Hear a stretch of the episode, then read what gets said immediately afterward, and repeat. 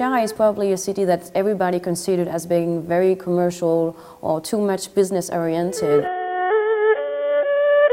Shanghai is kind of suffering of this statement because it's not very true.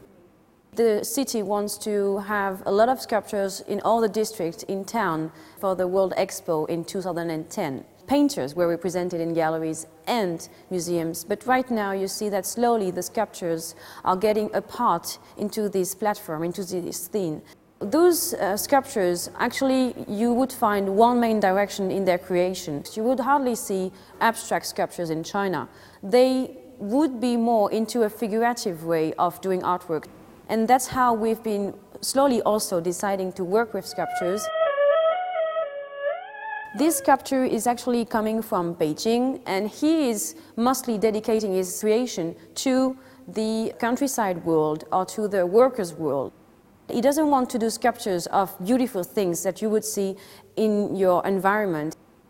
This sculpture is actually representing a teacher that you would find in the countryside. He's doing this sculpture to show how poor the countryside of China can be and how you would find very simple people being very passionate in giving education to children in the countryside we have in our gallery Gao Shan and Xiao Min, who are actually working and trying to give themselves kind of challenge. They are trying to find materials you would never think of to make sculptures. Xiao Min is actually working with wire, with this kind of very strange metal material. He is actually representing in his sculptures erotic scenes of the Qing dynasty. Those erotic scenes were actually mostly painted in old books. Those books were given to young people getting married to tell them how they would have to proceed once they would find each other in the bedroom for the first night.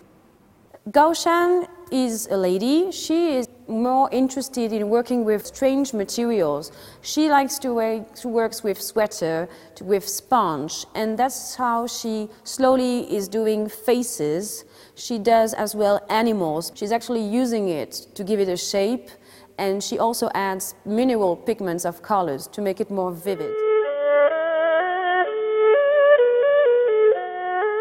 We opened this gallery in 2004, now five years ago.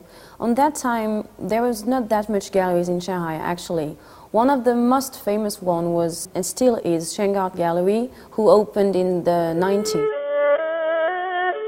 We were really a few people thinking of uh, opening what you can call a real gallery, which means having artists representing them, working with them on a long-term vision. On that time, I think a lot of people were opening more kind of little art centers and enjoying to show works of friends, but everything was done in a very amateur way. I hope, of course, that I can keep on being a gallerist here in China, which I think is an interesting experience.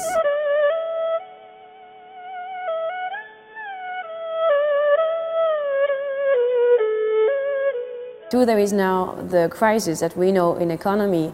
This time will be an interesting time for everybody to uh, go back to the very basic things, which is creation, and to rethink on how to create works. We galleries to rethink how to promote the artist, what kind of art to select, and in which way we should go.